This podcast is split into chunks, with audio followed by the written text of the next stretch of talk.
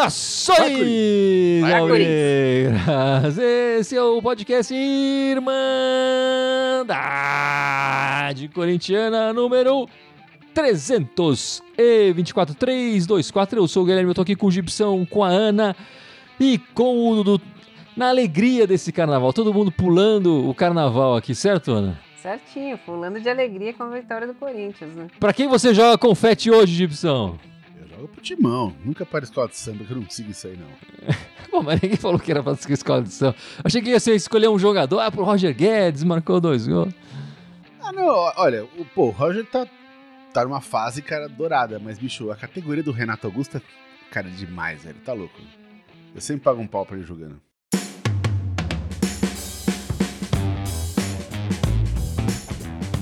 Mas vamos lá, meus amigos. O Corinthians jogou duas vezes essa semana, né? Certo? Empatou no meio de semana contra o Sem Mundial, 2 a 2 gols do Roger Guedes e do Gil, e venceu logo agora, é, um pouco antes da gente começar a nossa gravação do nosso podcast, 3 a 0 sobre o Mirassol, os dois jogos no nosso estádio, na Neoquímica Arena.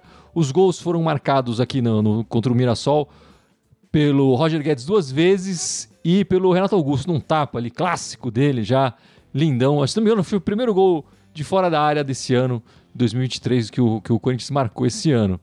É, vamos falar um pouco dessa partida, depois vamos falar dos outros assuntos da semana. E eu queria começar com o Gibson. Gibson, passa pra gente as notas que a Irmandade deu no, pro, pros jogadores, quem foi o craque do jogo, enfim, quem foi o, o, o perneta do jogo.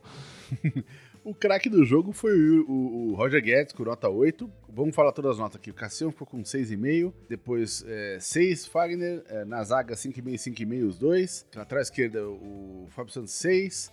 É, quem mais? É, Rony 6. Não, o Juliano foi 7, é isso. Renato Augusto 7,5. Foi o que chegou mais perto do, do Roger Guedes de, de, nota. O Adson 6. O Roger Guedes é, é 8 de novo. E o Roberto 4,5 foi, foi com a menor nota, né? E dos suplentes todos ali do final, todos ficaram com a média 5. Todo mundo que entrou no segundo tempo, média 5. Foi uma pena a gente não ter visto mais a base, né? O, o Lázaro tá sacaneando a molecada, não colocando um jogo já decidido e tal, na Neoquímica Arena, estádio cheio.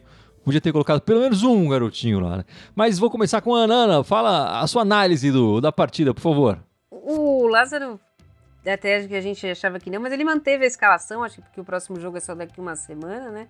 Ele manteve a escalação, mas o time jogou mais aberto do que contra o Palmeiras. Os jogadores são os mesmos, mas a tática de jogo não, porque ele colocou o Juliano mais para frente, né? O jogo foi bom, assim, de ver, né? Pra gente que tava vendo, ainda mais que depois que conseguiu fazer os gols. Mas se fosse um time. Se tivesse jogado desse jeito na quinta-feira, eu acho que a gente teria levado mais gols. Que teve, deu muita oportunidade pro, pro Mirassol fazer chute, principalmente chute no, de média distância ali. Mas o Corinthians foi bem eficiente, acabou fazendo três gols. O Cássio, mais uma vez, até defendendo o pênalti, né? Tá defendendo até pensamento esse ano. E... Mas ele cometeu o pênalti antes, né? É. É que o Mirassol tava chutando muito para fora, ele precisava aparecer de algum jeito, né? E, aí, e foi um jogo bom de se ver, assim, bom um jogo de carnaval, assim, mais uma vez o público compareceu. Eu achei que foi bom, mas precisa ter cuidado. Foi um jogo aberto na qual a gente podia ter sofrido mais. Ah, eu achei uma boa partida do Corinthians, né? Mais uma vez foram dois tempos um pouco distintos, mas pelo aquilo que a gente vem falando, né? Quando tem as alterações, dessa vez ele fez cinco, né? No meio da semana ele fez duas. O time caiu um pouco de rendimento, o segundo tempo acabou não sendo tão bom. A gente até comentou aqui no nosso grupo que, pô, a hora que fez o 3 a 0 com o Cássio tinha acabado de pegar pênalti, você vai e faz 3 a 0 a galera toda em chama, pô, você põe um moleque lá, ele ia entrar aproveitar, né? Todo, com essa moral, com o alto astral do time. Me estranha, assim, um pouco, não os jogadores que entraram, mas tá me estranhando um pouco o Fausto Vera na reserva. E mais uma vez, apesar da boa vitória, das boas defesas do Cássio, né? Do, do pênalti que ele cometeu, eu até achei que ele poderia ser expulso e defendeu, mas a primeira finalização do gol foi do Mirassol, né? Então o Corinthians continua dando esse espaço. A gente viu também hoje um pouco, um pouco mais de jogada mas muito pouco a mais jogada pelo lado direito, né? O Corinthians concentrando muito pelo lado esquerdo novamente. E eu acho só uma pena do Yuri Alberto, né? Acho que o Yuri até fez uma boa partida hoje, mas ele ainda não, não tá conectado com o time que nem no ano passado, não tá conseguindo é, fazer as tabelas direito, finalizar direito. Espero que ele possa entrar logo aí em sintonia com o time, porque a gente está precisando do Yuri Alberto, um baita jogador, baita goleador. E torcer aí também para que o Lázaro coloque um pouco a molecada. Não acredito que não vai ser no próximo jogo, que é um clássico, mas pelo menos na última partida, já que a gente já está classificado, que, que ele deu alguns minutos para esses meninos aí. Bem lembrado do Corinthians já está classificado, né? Terminou com a vitória, já se classificou para a próxima fase do Paulistão. E você, Gibson, sua, suas opiniões sobre a partida dessa noite? Primeiro que esse placar é um placar meio mentiroso, assim, né? Você vê 3x0, parece que o time dominou a partida e acabou com o adversário. Não, o Mirassol foi valente, perderam muitas chances de gol, inclusive o pênalti que o Casca vou pegando. É, a diferença dos dois times é que a gente tem quem finaliza bem. Os caras não tem quem finaliza bem. Eles tiveram muita chance, inclusive de mais perto que a gente, ali no miolo da área, e perderam porque os caras não tem quem sabe bater na bola. E tudo no nosso time acontece pelo lado esquerdo. Os gols saem pelo lado esquerdo e nossa brecha na defesa é do lado esquerdo. As principais jogadas do Mirassol foram na, na, na, nas costas ali do, do, do Mendes e do Fábio Santos. No, a, nossa defesa do lado esquerdo sofre bastante. O lado da direita sofre menos. O Fagner é mais onipresente ali, o Gil, enfim. Acho que segura mais a onda. Em compensação, o ataque do lado direito praticamente não existe, porque o Roberto não voltou ainda pra temporada. O primeiro gol hoje, ele dominou mal a bola e o, o erro dele caiu no pé do, do Roger Guedes. Enfim, tava super bem posicionado e meteu para dentro. Então o time tá meio cruzado, assim, a nossa defesa direita é, é, bem mais sólida do que a defesa esquerda. E nosso ataque esquerdo é muito melhor do que nosso ataque direito. Eu, eu acho que o Corinthians tá pensando no, no, no, resto da temporada, a defesa do Corinthians me preocupa bastante ainda. A gente tá dando muitas chances pro adversário em, em jogos que talvez não precisasse dar tantas chances assim, né? Eu acho que o, até o adversário dessa noite, o Mirassol, chutou muito, muitas mais bolas do que me podia, assim. Eles arriscaram até em bolas que não, a gente sabia que dificilmente ela ia chegar no, no gol e muitas delas não chegaram, né? Mas eles também tiveram chances, bola na trave, enfim, chutes de dentro da área. É, então, assim, isso é, é, preocupante um pouco o espaço que o Corinthians tem dado no meio. Especialmente com um, volante só, né? Com, com um Rony só marcando. É, mas enfim, o Lázaro chega a 10 jogos em 2023 os 10 jogos pelo Paulista, né? O Corinthians só está no Paulista. É, foram 10 jogos, 5 vitórias, 3 empates, 2 derrotas. 60% de aproveitamento com os gols de hoje, né? 14 gols a favor. É, levamos 7 gols. E aí, Ana, como é que você está vendo essa, esses 10 primeiros jogos do Lázaro? A gente não pode falar que é um, são duas derrotas só nesses 10 jogos, né? Mas são times ainda que não puseram a prova, né? Eu ainda tenho um pouco de dúvida nele. A hora que a gente foi para uma Libertadores, for jogar fora de casa, contra times que são catimbentes, que precisa mexer um pouco no time. Eu ainda acho que ele falha muito nas, nas alterações e hoje, graças, assim, ele colocou um monte de volante, mas graças a Deus ele não colocou o Romero, né? Eu, eu ainda tenho muito pé atrás com ele. Eu sei que ah, os jogadores estão com ele. Ah, ele conhece o Corinthians como ninguém. Tudo certo, tudo completamente correto. Mas se ele tem experiência para ser técnico do Corinthians, se ele tem a capacidade necessária para levar onde a gente quer esse ano, eu ainda tenho muita dúvida. É, eu concordo com o que a Ana falou. Assim, o, o, Paulista não é muito ponto de referência. Ainda, é, assim, não é um mau começo, né? não é excelente, mas não é mal, é um, um começo bacana. É, é, mas é um campeonato, enfim, mais fraco. Tá, tá naquela fase ainda que o time pode dar o luxo de perder jogo. Quero ver que chegar o mata-mata, coisa complica. Né? Porque aí, não, aí a água bate na bunda. E quando chegar os campeonatos mais importantes do ano, né? Quando chegar o brasileiro, quando chegar o Libertadores, essas coisas. O nível sobe e a gente vai ver. O que me preocupa até agora, na verdade, com o Lázaro é, é falta de opção tática. Né? Ele joga sempre do mesmo jeito. Né? E as substituições já estão ficando meio carta marcada também. Tudo bem, todo técnico tem lá as suas negócios de tocar tal jogador pro tal jogador, enfim, mas eu acho que dependendo do jogo do andar da partida, é legal você ter uma carta na manga de falar, não, vou fazer agora o time jogar diferente, fazer o time jogar dessa maneira. E até agora não apareceu isso. Como ele tá começando o trabalho agora, vamos dar mais tempo para ele. Mas quando chegar um campeonato mais parrudo, a gente vai ver se isso aparece ou não. Eu acho que essa falta de opção tática do time é muito pela falta de jogadores que a gente tem também no elenco. A gente não tem muitas opções e aí ele acha que ele não está querendo arriscar. Isso vai me levar um pouco a opção da Ana de não achar que tá tão confiável, porque eu acredito que ele ainda não tá conseguindo tirar o máximo de alguns jogadores. E outra, ele ainda também não conseguiu dar uma tranquilidade pro time que a gente já vem sofrendo faz um tempo, né? De concentração, acho que de um pouco mais de astúcia do time, de ter um pouco mais de tranquilidade quando tá perdendo.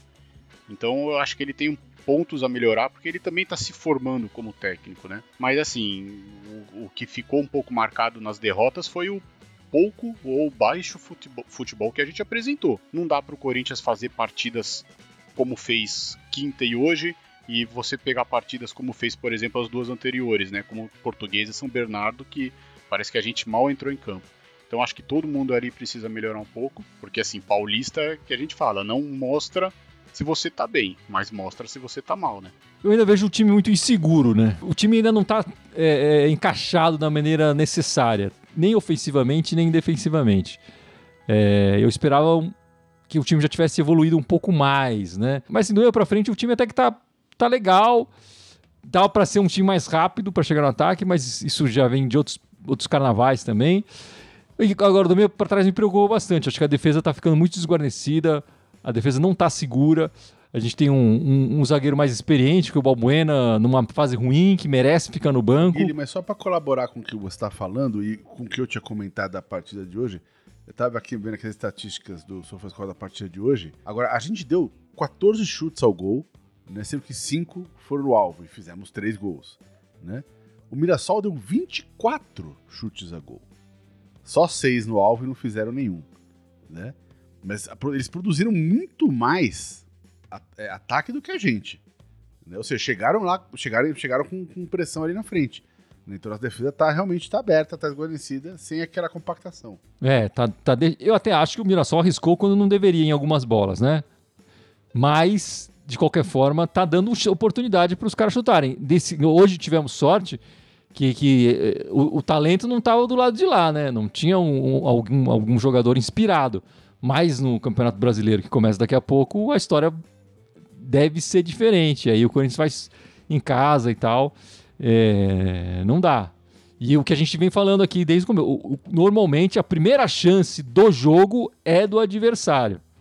E normalmente essa chance chega com menos de cinco minutos, né? Enfim, o, o, Lázaro ainda fica com esse ponto de interrogação, né? Acho que a Ana tá com o pé atrás, acho que tá todo mundo ainda com ninguém embarcou ainda. Também não teve aquela, aquele jogo, né? Que nem a, o Carilli teve aquele jogo contra o Sem Mundial, que aí depois daquele jogo todo mundo embarcou no barco do Carilli e vamos embora, né? E aí foi uma beleza até o final do ano. É, e a gente não teve isso ainda com, com, com o Lázaro. Mas tá aí o Fernando Lázaro completando 10 jogos à frente do, do Coringão. Enfim, eu falei aqui um pouco de alguns jogadores que cresceu, mas quem tá surgindo aí, né? E eu vou passar para Ana, que é fã desse jogador, é o Juliano, né, Ana? Nessa semana, ninguém esperava a escalação dele nas duas partidas da Neoquímica Arena. É, tira um volante, bota o, Juliano e deu muito certo, né? Jogou demais, demais, o camisa 20, agora camisa 20. É, agora camisa 20, camisa do Danilo. Mas ele jogou muito bem as duas partidas e, para minha opinião, jogou de maneira diferente. No segundo jogo de quinta, jogou como segundo volante. E hoje, para mim, ele jogou mais como meia mesmo, deixando só o Rony para trás fazendo 4-1-4-1. Mas ele participou muito dos gols, né? E na quinta-feira, para mim, ele até foi melhor do que hoje. É um jogador importante, um jogador.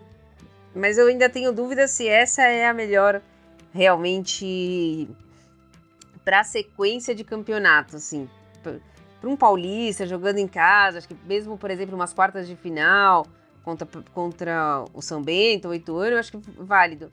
Mas eu não sei se para um campeonato brasileiro para uma, uma Libertadores, isso vai jogar tão aberto assim. Ele tem um poder grande de armação, maior do que, por exemplo, Fausto Vera ou Michael, mas fica muito desguarnecido com ele ali.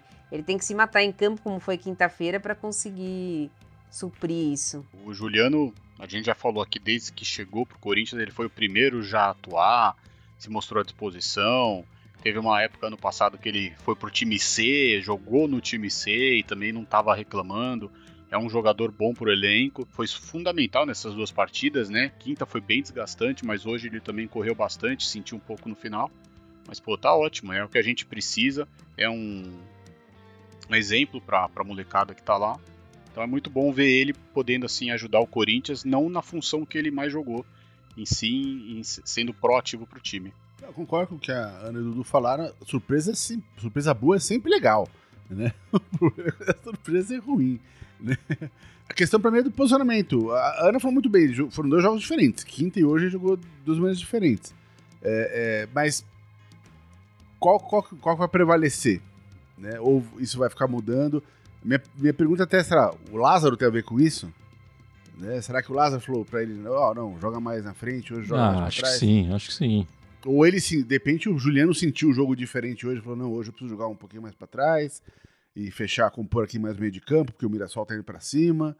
Enfim. Não, tô, tô gostando demais do, do, do Juliano. É uma posição é, interessante para ele fazer, mas enfim, de qualquer forma, o nosso meio campo ainda dá muito espaço. E acho que em alguns jogos isso pode prejudicar o Corinthians. E em algumas partidas acho que ele vai ter que ser sacado para colocar alguém de mais marcação ali, mais forte na marcação. Mas estou feliz com, com o Juliano. Não esperava que eu estivesse falando tão bem dele aqui nesse, nesse podcast. Enfim, esperava que ele entrasse, jogasse alguns minutos, mas não fosse titular nessas duas partidas e jogasse tão bem, né? Jogou muito bem.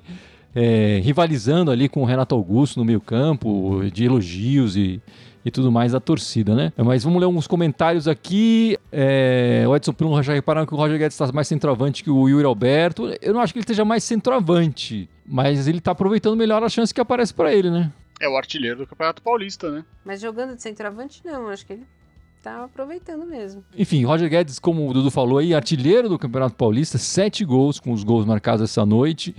É, enfim, eu acho que a gente tem uma boa dupla de atacantes, né? Eu acho que os dois sabem fazer gols. Mas na minha, na minha cabeça, no final do ano passado, eu achei que o Yuri Alberto ia começar a marcar mais gols do que o Roger Guedes. E esse ano começou e o Roger Guedes está voando, Gibson. É a alegria de ver, a, enfim, uma sogra aí se recuperar e ficar bem na vida, é isso? Então, não, o momento do Roger, God, do Roger Guedes, do Roger Guedes é demais, né? Mas, é, é, mas tem, tem, uma diferente característica dos dois, né? O Roger Guedes ele gosta de jogar mais aberto né? E vai mais, ele, ele recua muito mais, ajuda muito mais na marcação e ele cria mais as jogadas no ataque. Ele participa da criação das jogadas, né? O Yuri já joga mais perto da área mesmo, né? A bola precisa chegar nele para acontecer alguma coisa. Ano passado o Yuri jogava mais centralizado, né? Então ele tinha bola vindo dos dois lados para ele, né? Esse ano não, né? Tá, tá numa fase esquisita o Yuri, né? Você acha que o, o Roger tá, tá sendo facilitado pelo esquema, Ana? Acho que sim, acho porque a presença do Renato Augusto ali na esquerda, acho que ele faz toda a diferença. E do outro lado, o Watson ele, ele joga pela direita mais, mas ele caminha, ele não fica fixo na direita, né? Ele caminha mais pro meio, tem hora que ele tá na esquerda também, então acho que sim. Mas eu concordo também com o Gibson falando do Yuri, dele tá esquisito ali, tem alguma coisa errada. Não sei, mas não, não tá bem, não. Enfim, mas eu não posso passar esse podcast sem falar dessa informação, né? Estamos um ano, Gibson, um ano sem o Luan. Perdemos o Luan um ano atrás e ele não se recuperou, não volta mais. Uma tristeza, né, meu amigo? Eu, eu acho essa notícia fake news, velho. Muito mais que um ano. Desde que ele chegou, a gente perdeu o Luan. O Luan, o Luan, o Luan se perdeu quando tava no Grêmio ainda, cara. Então não faz um. Faz um ano que ele não entra em campo, mas ele em campo é, é pior. Eu prefiro que ele fique fora. Eu pago pra ele ficar ali fora. Então faz muito. A gente perdeu o Luan quando contratou o Luan. Então, agora é esperar o fim do ano para acabar o contrato dele, né? Tentou rescisão, mas como o Corinthians queria parcelar em a, a, perder de vista, né, a nunca pagar, ele não aceitou, né? Mas é uma pena, né? A gente viu, mesmo não, mesmo não sendo no Corinthians, a gente viu o Luan jogando no Grêmio e não é possível, né? Cadê aquele jogador que a gente viu, né? Ele tinha, você vê alguns gols que ele fez no Corinthians, são lampejos de quem sabe jogar bola. Um gol contra o, o da Vila Sônia, né? Que ele pega o passe do Ramiro. Então você, você sabe que ele sabe jogar futebol. Mas hoje em dia o futebol ele não é só saber, né? Você precisa ter a vontade, você precisa ter o físico, e isso acho que ele não tem mais. Não tem mais. E curioso, né, Dudu? O último gol que ele marcou, não foi o último jogo dele, mas o último gol que ele marcou o Lázaro era o treinador do, do Corinthians naquelas partidas que valiam pouca coisa da Sul-Americana, né? Pois é, né? Uma pena, porque para quem foi eleito, né, craque da América, porque ganhou uma Libertadores, infelizmente E também não tá fazendo muita coisa para querer ajudar, né? Ah, tá bom, tá, tá rico, tá rico, mas ele é novo ainda, ele tem, poderia jogar em algum outro time, poderia fazer, mas você vê, nem ano passado quando a gente emprestou ele pro, pro Santos, ele também não mostrou grande coisa, não mostrou grande futebol. Então é um jogador que acho que perdeu o interesse. Então, se perdeu o interesse, no, no, eles não conseguem chegar num acordo, aí sou favorável que o Corinthians realmente deixa ele no banco lá, deixa ele de escanteio, que a mídia não fala dele. O Lua que já jogou 80 vezes com a camisa do Corinthians, marcou 11 gols, alguns deles belos gols, né, mostrando que ele sabe tocar na bola. Enfim, é uma pena, mas está se encaminhando aí para ser o pior negócio da história do Corinthians, sem dúvida nenhuma, o, o, o Luan que eu também não tenho muitas dúvidas de que ele colocou o pé para fora do clube, ele vai chamar um advogado e vai arrumar alguma coisa para processar o clube e ganhar mais uma grana em cima. Porque o Corinthians também tem uma, uma confusão desgraçada nessa área aí, todo mundo entra na justiça contra o Corinthians. O Lua bugou. Tá bugado no Grêmio já, lá encostado no banco, né? Sem fazer nada. E o Grêmio ficou feliz quando a gente resolveu trazer o cara, né? Ganharam uma grana, vender literalmente caixa de, uma caixa de sapato com uma pedra dentro, né? Tipo. E saiu a, a, tabela do Campeonato Brasileiro 2023, né? Não com todas as datas e horários, porque aí ia querer demais da, da CBF, né? Mas a ordem dos jogos e tal, o Corinthians vai estrear é, no Brasileiro 2023 contra o Cruzeiro, um time da Série B. Não sei se vocês lembram desse time. Já foi, dizem que já foi grande e tudo, mas eu tenho uma memória bem vaga assim desse time.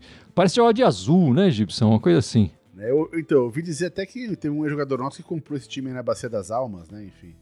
É, então, comprou de, na promoção ali e tudo mais, porque. É, se, um time, vou comprar um segundo, porque é legal comprar time. Se não fosse o Ronaldo tá aju ajudar eles lá, eles não subiam, não, né, Ana? Ah, não, com certeza não. Tava uma bagunça, né? E também não podemos falar que ele não ajudou a gente, comprou o Vital, né? Levou o Ramiro. e Dudu, o Ronaldo Fenômeno vai torcer para quem nessa estreia do, do, Campeonato Brasileiro? Ah, pro Coringão, né? Acho que depois do título mundial, o título mais importante que ele conquistou foi o Paulista Copa do Brasil, ele vai torcer pro Coringão mesmo, né? Não tem jeito. E agora o Corinthians, nas próximas duas semanas, tem duas semanas cheias, Dudu. Duas semanas cheias de treino, né? Para o Corinthians treinar até não poder mais e evoluir. É, o Corinthians só joga nos, nos, próximos dois domingos, né? Tem duas semanas cheias de treino aí. O que, que você espera ver do Fernando Lázaro aí nessas duas semanas? É, o que eu espero é um pouco do que a gente falou, né? Que ele possa ter um pouco mais de variação, que de repente ele teste algum jogador posição diferente, talvez não para o clássico, mas pelo menos para o jogo contra o Santo André, dê umas oportunidades para a molecada, porque senão a gente não vai fugir mais muito do mesmo do que a gente já viu, né? Para poder ter opções assim, ou até mesmo ele é, poder surpreender algum time no, numa eventual quarta, semifinal, né? Porque a gente está precisando disso, até para ele mesmo se testar mais o Lázaro como, como técnico. E você, Ana? O Dudu tá cheio de esperança aí. Ele não fez isso até agora? Vai fazer nessas duas semanas? Não. Ele vai no máximo, no máximo, continuar treinando e fazendo a mesma coisa. Eu esperaria que ele tivesse, pelo menos treinasse uma consistência defensiva melhor. Ele, eu acho que esse esquema que ele falou, que ele, que ele ajeitou, é muito bom para frente, mas para trás tá, ainda tá devendo um pouco. Mas eu, eu não acho que nem que contra o Santo André nós vamos ver modificações grandes assim de jogadores. Vai ser isso que nós estamos vendo mesmo e pronto. E você, Gibson, tá mais pra Ana, conservadora assim, ou mais pro Dudu, que tá esperançoso, o aproveitamento do Lázaro essas duas semanas? Eu, eu gostaria de que ele aproveitasse essas duas semanas cheias para desenvolver um esquema alternativo. Se a gente vai ver isso contra o Santos e contra o Santo André, eu já não sei. Então, eu tenho esperança de que ele faça isso. Agora, se ele vai fazer ou não, eu já sou meio pessimista. Talvez eu estou mais com a Ana. É, eu acho que se ele ajustar a defesa, para mim já vai ser um grande avanço. Enfim, eu acho que o Lázaro tá, tá jogando no, no seguro, né? Tá jogando no. apostando nos, nos jogadores mais tarimbados para ele segurar mais tempo no cargo, né? Acho que ele tá usando isso. Se ele coloca a molecada, a molecada não representa, ou vem resultado ruim, ele não, não só pode estar tá queimando um, um, garoto, como está se queimando também. Bom, o próximo jogo do Corinthians é domingo contra o time da Vila, lá, lá na Vila mesmo, 4 da tarde, domingão. O último jogo na Vila a gente ganhou. Foi aquele 1 a 0 Gol do Roger Guedes, com o Yuri Alberto expulso. Enfim, o Yuri Alberto foi expulso logo no primeiro tempo. E o Roger Guedes foi marcar o gol lá nos minutos finais da partida. No segundo tempo, uma jogada que ele saiu arrancando quase no meio campo e marcou um belo gol ali na, na Vila. Qual, qual a sua expectativa para essa partida, Ana? Vitória, eu achei que esse time tinha acabado no finalzinho do ano. Dia 29 de dezembro tinha acabado esse time. Morreu Pelé, morreu o Santos. Eu também acho que é pra ganhar. O Santos tem um momento muito ruim. Né? Hoje até conseguiu um resultado mais legal no campeonato, mas assim, eles estão numa lama muito abaixo da nossa, assim. Então é jogo pra ir ganhar, pegar mais três pontinhos. É, eles estavam eles estavam pior, né, recentemente, mas deram uma recuperada no campeonato. Enfim, teve uma época que se falava que ele podia cair, né? Hoje tá mais perto de classificar, né, Dudu? Verdade, né? Eles, mas impressionante, é, também eles fizeram o que todo mundo tinha que fazer contra a Portuguesa, né? Só a gente que resolveu ajudar a Luzinha. Mas acredito que tenha tudo para ser um grande jogo, uma coisa, vai ter que ganhar deles. Apesar de não ser um rival tão forte quanto já foi, sabe, se conseguir deixar eles de fora de um mata-mata novamente, é importante, né? Já liquida. Seria terceiro ano seguido que eles não vão para um mata-mata de Paulista. Então o Corinthians tem que fazer. deixar eles um pouquinho mais de tempo, de férias, treinando. Temos que ganhar o jogo lá. É, vamos, vamos esperar aí o, o Corinthians, que fora de casa tem sido uma lástima. Eu acho que vocês estão querendo muita coisa desse time fora de casa. Ganhar na Vila lá também não é fácil. E o jogo clássico às quatro da tarde, às sete da noite no domingo, tem a live da Irmandade Corintiana com a gravação do nosso podcast na semana que vem, certo? E vai ser bom até para rever, né? Esse confronto, esse embate de novo do Cássio com a torcida de lá, né? Que aconteceu o problema na Copa do Brasil ano passado, eles foram punidos na Copa do Brasil, mas o Cássio vai jogar domingo. Vamos ver lá o que, vai acontecer, né? Boa, boa lembrança, Dudu. E, e Ana, alguma novidade das meninas? Elas não jogaram essa semana? Estão tranquilas também? Não, elas vão jogar agora dia 25, sábado, né, que vem. Não sei por que, que o Corinthians marcou, mas é, vai ser em Mogi das Cruzes, no Nogueirão. Vai ser a estreia do Campeonato Brasileiro. O Corinthians pega o Ceará, que é um time que, como o masculino caiu né, para a segunda divisão, foi um time que praticamente desmontou o, o, time feminino, porque não tinha condição de pagar. Então, tá jogando com sub-15, sub-17. Então, aparentemente vai ser um jogo tranquilo para o Corinthians. Vai ser sábado às 11 da manhã. E Ana, lembra o pessoal da nossa camiseta, por favor? Aí nós temos aí o, o, o, Dudu e o Gibson usando a camiseta, ela é cinza chumbo, né? Com o nosso logo, bonitona, assim, de algodão, algodão de boa qualidade. Vocês podem, tem aqui o link em cima, embaixo, do lado, dependendo de onde vocês estão assistindo. Podem comprar, também tem a caneca, ó, a caneca é, que o Dudu tá mostrando. Tem os, os dois links os dois links do Mercado Livre, então acessem lá, podem comprar, como o Gui já disse, é a preço de custo, a gente não está ganhando nada com isso, a não ser o prazer de ver vocês usando as coisas da Irmandade. E se comprarem, mandem fotos pra gente que a gente publica na nossa rede social aí, a camiseta, a caneca.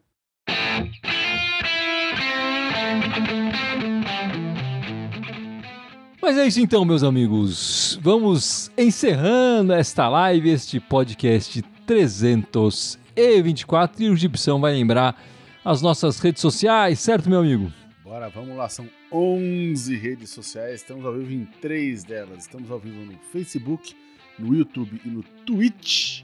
Temos também o Twitter, o Instagram, o SoundCloud, iTunes, Deezer, Spotify, Telegram e TikTok. Todos eles Irmandade Corintiana com TH só no Twitter querem mandar timão.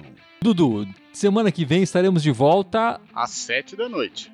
O jogo, que nem já falamos, é o clássico, às 16 horas, então vamos voltar às podcast horário tradicional, horário padrão, às 19 horas, para falar da semana né, e do, do, e do jogo também. Exatamente. Muito obrigado pela participação de todos. Aguardo todos vocês na semana que vem com a gente novamente.